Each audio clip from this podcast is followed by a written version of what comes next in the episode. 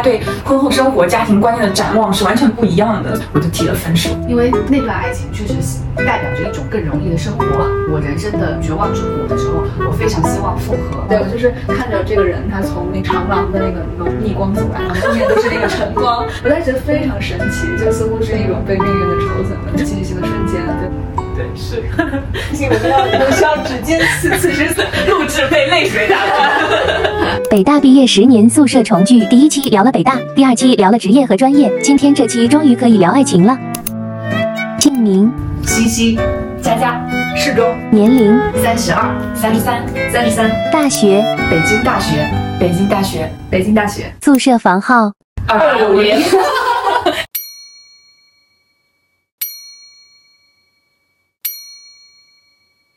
佳佳的大学恋爱。大学的时候，我我有过两段恋情，一个是我高中的男朋友，是延续到了大学，当时是处在一个异国的状态。第二段恋情是算是校友吧，大家现在的伴侣都不是他们俩。如果重来一次的话，我会觉得没有什么好后悔的，见更多的人，谈更多的恋爱，你就知道自己喜欢什么，不喜欢什么。当时分手的原因是什么？第一段恋情的话，确实是属于就是懵懂的年华开始的嘛。分手的原因可能更多的是没有共同的话题，我学的东西啊，喜欢的事情，对方并不是觉得很理解，他可能觉得我喜欢太冷的事情比较虚无缥缈。然后第二段恋情是家庭观念不合适，甚至到性别观念也有一些。合适。我去他家玩，呃，那是第一次去。后来他告诉我说，那天我走了之后，呃，他家里面对我颇有微词，可能是因为没有去洗碗吧。然后当时对我来说是一个比较大的冲击，因为我从小到大感受到的就是你第一次去别人家里，其实是一个客人的身份，不管你是女朋友或者不是女朋友，所以让客人洗碗本来就是比较奇怪的。不知道是不是会不会被骂？如果第一次去都要洗碗的话，那日后的日子是什么样的？我其实不太敢想象。然后还有一次他对我说说。嗯，结婚了之后一定要一个月跟他回老家一趟。我当时觉得，嗯，这是一个比较奇怪的要求。我我喜欢一直漂泊在外面，然后自己什么时候想回去就回去。我当时就非常可能果断的觉得，OK，这这样下去一定不合适，以后会有无止境的争吵，因为大家对婚后生活、家庭观念的展望是完全不一样的。我就提了分手。这些事情你觉得跟爱情有关系吗？我我选择伴侣，你当然有有要有爱情，但是也要有一个生活的适配度。如果生活的适配度极度低下，很可能你们的爱情本来也就并没有扎根很深。所以你后面走入婚姻的爱情，跟大学时期的爱情，会不会对你来说更接近爱情？嗯，对，是这样的。为什么他是他是更接近爱情？我定义的爱情就是和这个人三观合，有共同的话题，且是生活的战友。那符合这三点呢，就是我现在的生活伴侣。而之前的很多谈过的恋爱，我觉得长远的来看，其实三观并没有很合。就小时候我们很容易受这种，哎呀，这个男生篮球打得好好，好帅，就开始产生一种倾慕的心情，或者这个男生是校草，就觉得啊能跟他在一起好好。但实际上这些都都不是特别的。重要。对，大学的时候，我们的价值观也没有很稳定。恋爱本身也是帮助我们建立价值观的过程，而往往它是以哦，我知道这个东西我不喜欢 去发生的。对，我们都不算是大学的校园恋爱，最后走入婚姻啊。对，嗯，所以适中的校园恋爱，适中的大学恋爱。我的大学恋情是高中恋情的延续，那就上了大学以后不在一个学校，就也有了一些就交流上的呃需求。高中的时候你可能没有这些需求，那这个人在那里在操场上看到一下都很开心了。但在大学的时候会发现有比较多的这种就是两颗心的这种碰撞，然后思想的交流的这样的需求。然后在这个过程中就呃相对就感觉到有点失落。那你们俩很像，对对是这样的。对，你们有没有觉得那种初中高中心里的白月光，然后随着你的成长就嗯，有有。其实就是有些人他他感受到他自己的成长速度更快一些。嗯，对，会会，尤其是不在一个学校，你们两个人在一个快速成长的年纪，需要保持同步的。对，我自己的也是有一个成长的过程。就当时的我自己也不太会沟通，很多人他就是在同班，然后他觉得哦他的沟通机制很好，其实不是的，他只是老见而已，但他并没有一个就是深度的沟通的这样模式。反而掩盖了这些，所以我觉得异地也有异地很好。很早的时候把这个这些东西暴露出来。你们有没有觉得，就是那个时候自己的沟通技巧和现在的自己完全不一样？和伴侣生活的十年，对于我的沟通技巧是一次又一次的考验。比如说，你如何表达自己的不满，如何吵架，如何向他倾诉自己的对一个人的嫉妒心，或者是看见他跟另外一个女生在一起是一种什么感受？我觉得会吵架是两个人感情越来越深的一个一个基础。很多人终其一生都没有学会。吵架，因为沟通它就一定会有不一样，然后会有争论，可能我们抽象的叫它吵吵架。我们说吵架重要，实际上我们是在说沟通沟通重要。我们所有的爱情教育都是截止到你们俩在一起。对，对，王子和公主。幸福的生活在了一起。这人生蛮长的，因为我们这代人可能在一起的时候就三十岁左右，你们还要待在一起五十年，接下来五十年的生活其实不太有人告诉你的，对嗯是需要你们两个人慢慢摸索出一套只适合你们两个人的模板。西西的大学恋爱。因为我有了一段很好的大学恋爱，且那段大学恋爱我是充满了遗憾的。那个遗憾是我觉得自己本可以做得更好，所以我的婚姻才会变得很好。因为我是带着那段遗憾进入到婚姻的，我会更珍惜我的婚姻。还有一个作用是我在大学爱情里面所有关于浪漫爱的想象，其实在里面得到了释放。因为我觉得浪漫爱是不等于爱情的，但是浪漫爱是这个社会教过我们的唯一一个跟爱情有关的模板。嗯，所以我在进入跟 Eric 的婚姻的时候，我已经没有再抱着浪漫爱的想象了。比如说，呃，一些仪式或者一些什么，他的状态跟我是一样的，所以我们两个直接进入到了浪漫爱的下一个阶段。那个人在哪里？我们应该都没有联系了吧？就是我都不知道他现在在干什么，可能这一辈子也没有什么交集了。但这个人参与了你生命，你成了现在的人，让你更好的进入到了后面的阶段。对于大学爱情的复盘，在之前的视频里讲过，但后面录完视频，我有在想，说我为什么会那么后悔，后面去希望复合。呃，我觉得它跟我的嗯生活阶段有关系，因为那段爱情确实代表着一种更容易的生活。我人生的绝望之谷的时候，我非常希望复合。那个复合本身跟爱情已经没什么关系了，那仅仅只是因为那个时候我感受到了自己的局限跟弱小，我希望进入到一种更容易的生活，嗯而爱情是我进入到一种更容易生活的途径。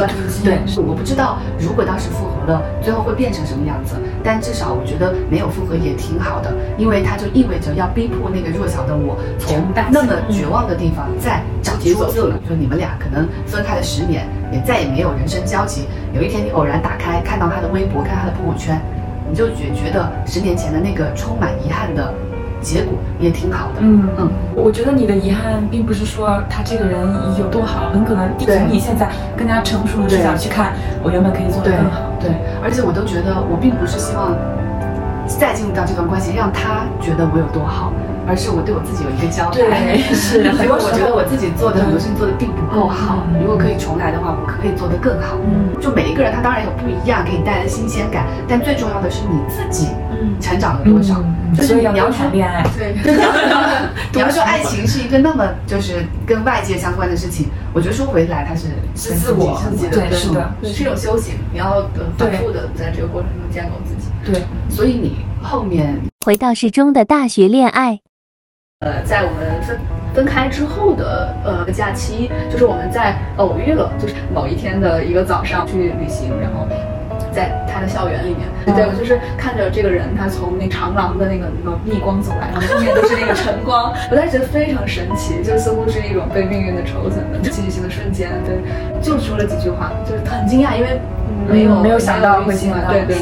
那么大的学校，又是另外一个城市，当时我觉得，嗯，有一种命中注定的缘分。对我始终觉得我们还会再联络，嗯，对对，很美好。对，大概十几年之后，我们又联络上了，聊起来的时候依然非常轻松，然后非常的自在，就像当时的那个早上的那个遇见一样。你昨天说你大学的时候希望自己在爱情上更勇敢，具体是什么？不光是在大学的时候，我始终在爱情中是比较，嗯，就比较被动的，对我的表达也特别少。对我很少讲说，嗯，我喜欢你啊，嗯然后就是比如说我觉得很帅的这个点，其实我可能都没有说过，包括就说就是在这样的一个相遇的一个节点上，我也没有说什么，我就说啊，你你来上早啊，是 了吗？对，就然后大家非常惊讶说，哎，你怎么来了？我说啊，我来旅行啊，就来玩儿这样。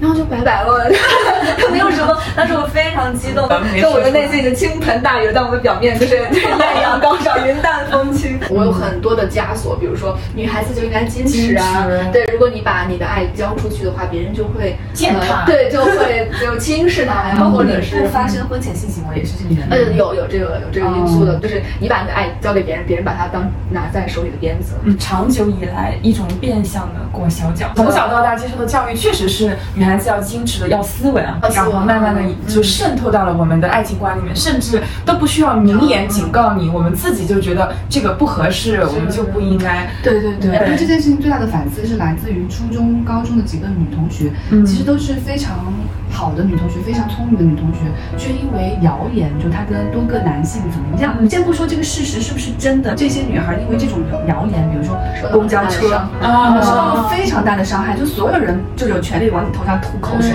这几个女孩后面就基本上都要不然退学了，要不然就是没有再好好学习，或者说放弃了一些人生的出口，因为。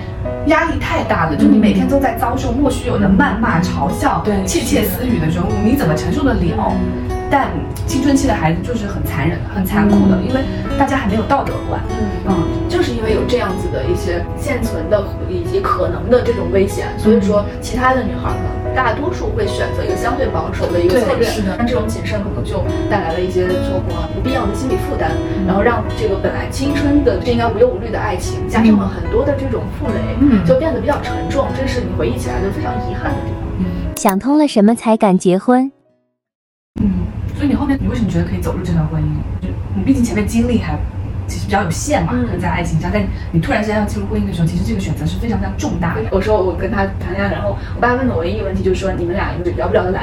啊，我觉得这个问题是个非常高级、有水平的问题。除此以外，你就是得跟他跟这个人在一起的时候，你体能够体会到爱情的是大概这样子吧？可能这就是爱情，是这样子的。有哪些地方会让你觉得可能这就是爱情啊？是当你和这个人在一起的时候，你的感觉是特别自在的，我觉得非常安全，能够做我自己。他也是这样。长久以来，我觉得我我最对于要优秀。要在别人眼中很棒，然后特别在意别人的看法，我是这样子的人，对，所以说，嗯，我需要就总有有个安顿。当遇到这样的一个人，他会让你觉得，我不是觉得你。特别好，然后就是特别周全，特别棒，然后我才爱你，就是我就是爱你这个人。我觉得每个人就是希望被爱的点和被爱的方式也是不一样的。我我特别赞同，就是有些人可能看到你，他会觉得因为你学历高而爱你，因为你长得好看而爱你，而实际上我们希望对方爱的并不是这些点吧。比如说我当时是因为我的独立和勇敢，比如说一个人漂洋过海的去海外留学，因为这一点而感受到了爱，或者是因为我对呃量子力学的兴趣而感受到了爱。这些爱和别人爱我长得好看还。也好，学历好或者家境，这些是完全不一样的。你希望被看到的地方和对方看到你的地方，如果有契合的话，这是一件蛮美好的事情。嗯，你呢？你说我对爱情的标准，就是你希望别人爱你的什么？我我我没想过这个问题，我说不上来。但是，比如说我跟 Eric 的很多沟通，其实都会受到很多质疑，但是这些质疑对我们不造成任何影响。我们两个人知道我们两个人在说什么，就是。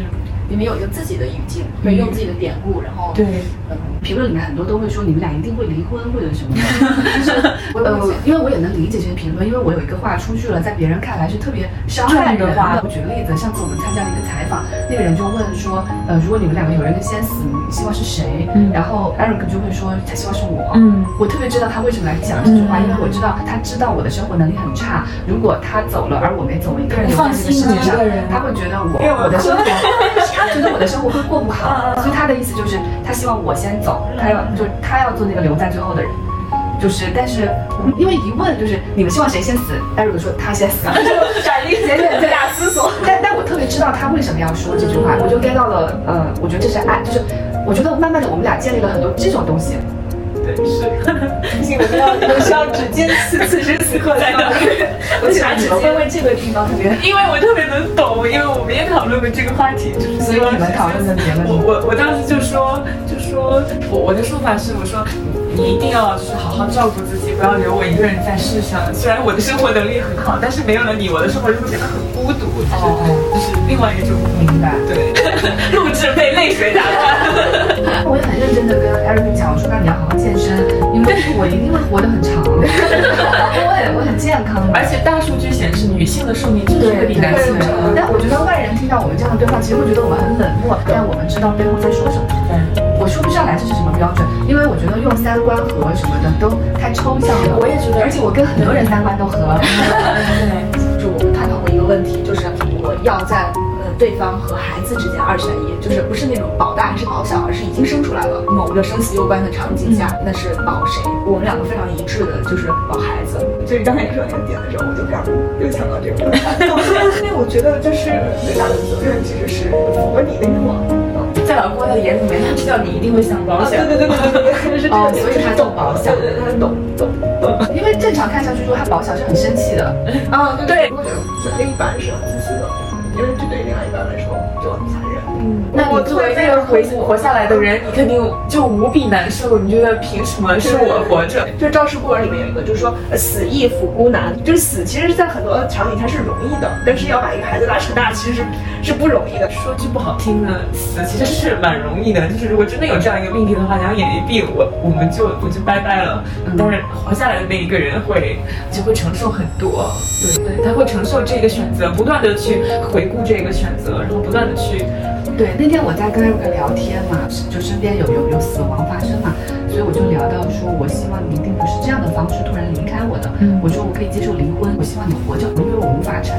受那背后的遗憾。对，是。如果我知道你是这样想的话，我就不会。让自己突然没了，它不仅仅是他，我们两个人是共同带着对方的印记和共同的只有我们两个人知道的回忆活着的。嗯，啊，我觉得这是爱的原因。人生太短暂了，所以人生的容量也很有限。你要这样去准确的理解另外一个人在说什么，是非常累的。嗯，我们能理解一个人就很了不起。对，甚至我觉得这个世界上很多人对自己都没有做到如此，对，他都不知道自己在说什么。所以 我觉得这才是真正意义上的情商教育，是你有情绪，你用合适。的语言表达出来，对方有情感，你吸收并消化，但我们很可能并没有在锻炼自己的这个技能。对，比如说我们父母辈的，可能甚至时候就会指着配偶的鼻子骂：“你怎么不去死啊？” 其实他内心是有一个诉求的，他可能会觉得你今天为什么没有来做饭，是因为你心里面并没有爱我，我需要爱和照顾。但是他的表达出来是：你怎么不去死啊？就我经常会反思，就是父母辈的交流为什么会存在这样的问题，是因为没有意识到自己如何用语言来表达自己的。对情感的诉求，因为每个人都有渴望被爱、被认可、被照顾的这些需求，但由于自尊、骄傲，或者是我觉得这里面最重要的其实是坦诚。好的关系就是我们彼此接受的是真实的那个人，对，所以你们会变得越来越坦诚，这也是很奢侈的事情。是的，非常奢侈。这样一个安全感，也让我们。更加增进了这种扪心自问的勇气，你会去反观自己的内心，那些特别龌龊的想法，就是特别计较的、自私的，你都会去想，我是不是这样的，这样好或者不好，然后你甚至可以讲出来和对方讨论，讨一下。对，是这样的。但是遇到一个陌生人，我们一定会就是按世俗的标准做那个最有礼貌的自己，这种就是很挺耗耗损能。回到佳佳的大学恋爱。因为那个时候你跟大学男朋友在一起的时候，我觉得你怎么可以找到这么好的男朋友？因为从世俗的意义上来说，他太优秀了，又很高，又很帅，又很有钱，然后又很会玩各种乐器，就是好好好，这个人好迷人哦。嗯，可是。我想象，就其实跟这样的一个当时我们在二十岁看上去如此迷人的男人在一起了之后，就嗯，每次去他家要洗碗，跟他的聊天，其实我不知道该该怎么去发声，嗯嗯呃，其实很困难，就是看上去很美好的东西，他进入到生活里面，其实都。很困难，嗯，就对，就像你前面说的，我们对于浪漫爱的定义，包括高富帅啊什么，我首先我承认一定会有一些颜值啊、家境的一些底线吧，但越过了这一些，还是要问自己，我到底在意什么？如果我们在意的是做自己，可以坦诚的交流的话，就是这还是一个排序题，就可能颜值可以往后排一排，财富可以往后排一排，因为说实在的，从我们三个人出发，都是有能力养活自己的。就是在二十岁的时候，我们对于很多仪式、很多看上去很好的东西是有向往。的，因为我们这两天住在一个酒店嘛，昨天经过一对呃结婚的，在拍婚纱照的时候，他反反复复在楼梯上走来走去，为了抓拍到一个瞬间，我们三个人就是相视一笑。其实我们都知道我们在笑什么，我们是在笑，就是好累哦，就是对，为了抓拍到那一个看上去很好的瞬间，可是真实的每一个瞬间其实都是非常珍贵的，对，是的，但。就是我们人其实花了很多时间在就踩踏着真实的每一个瞬间，构建出一个看上去很好，其实也没有人会记得的东西。对，是我我实在是不理解，比如说娱乐圈有时候一对情侣就是一个相视而笑的表情，大家就觉得他们好恩爱哦。但是我们对恩爱的定义难道就如此的狭窄吗？我们难道没有去想这就是每个夫妻关上门来一些宝贵的事情？哎，这样讲像开车。爱情里的两张表。我们在二十多岁的时候，其实我们手里拿着两张表，其中一个呢就是你说的这个浪漫爱的一些关键词，比如说蜡烛，送花对，然后乐器高富帅，我们把这个表就勾想，我觉得都足够了，这就是一张模板，我们就套上去。然后这个是我们想要的爱情。呃，父母以及世俗会有另外一个表，比方说经济条件啊、学历，就这样就是好像相亲的那个那个那个表。然后对，有房有车，对，冲突是发生在浪漫爱跟 经济适用这两个之间。对，二十岁的时候的小女生觉得说，我是要的是这个，父母不懂我，他们要这个。实际上这两张都不对，对呀，这两张表其实都有它的问题和局限性，就可能这都不重要。我觉得我们过往的教育和这个大家对爱情的探讨，就是过于限制在这两个框架之内了。就你要说一个人懂我，天哪，就是对非常多么高的要求啊！但是那个东西很容易，很容易，对。但是人生重要的东西从来不是容易的。所以延伸你说的，其实我们是在创建自己的那个表单。你会发现，其实把父母的和浪漫的那个融合了在一起，也不是我们想要的结果。我们发现，真的是想要懂我的人、聊得来的人，就要建立在我们对自己的了解的基础上，对对方的了解和花很多精力去打磨自己沟通的技能。比如说，你非常在意两个人的性生活，那这个就会排在很前面。你不要去管人家觉得，哎呀，你怎么这么肤浅，这么 这么俗？可是你就觉得这个对我来说，嗯，就是很重要，那你就去把它排到前面。就当你自己真正认识到自己的时候，对你才能知道什么很重要。也许你你认识了一大圈，你发现点蜡烛这件事情真的非常重要。对，必须要在睡前点蜡烛。对，那你就把它排在前面，不能点蜡烛，你就怎么都不行。对，我觉得可以，但是这不应该是说偶像剧要点蜡烛，然后隔壁宿舍表白点蜡烛，所以我要这个。我就是我自己内心就是很需要这个。我们可以坦诚的来讲，我就是个变态，我就是点蜡烛 才能睡着，没点蜡烛吃不了饭。因为我上次跟艾瑞还聊过一期性生活的嘛，嗯，就我们在性生活上是分歧很大的，然后聊完那一期，我们在性生活上就做过很多探索。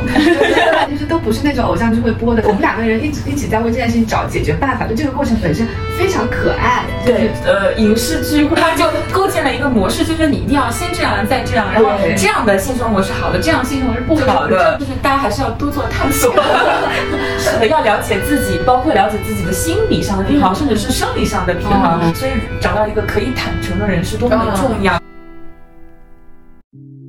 首先，我要祝贺你娶到了这么好的妻子。其次，我要告诉你，我心目中理想的爱情是什么样的，与你共勉。我想，最好的爱情不仅仅是情深意重、天长地久，更是气味相投、肝胆相照、相互懂得、彼此成全。我们不仅要成为一对好的夫妇，也要各自成为更好的自己。因为有了一个可以无条件接受真实的我的人，虚荣的一切才变得没有意义，生活本身才已足够让我满足。我已经很久没有在朋友圈发过 P 过的照片了，也不再那么希望争当第一名。你在家里养了九盆植物和两只乌龟，我觉得这些都很让我快乐。这种改变就是你带给我的，我很感激，并想维持下去。I promise to become a lifelong student of loving relationships.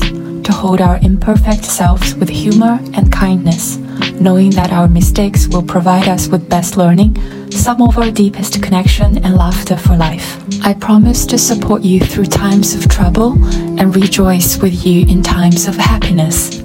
I promise to give you respect, love, and loyalty through all the trials and triumphs of our lives together. I promise to travel to the edge with you to seek a life that's thrilling and to cherish the excitement of the unknown in adventures both near and far. This commitment is made in love, kept in faith, lived in hope.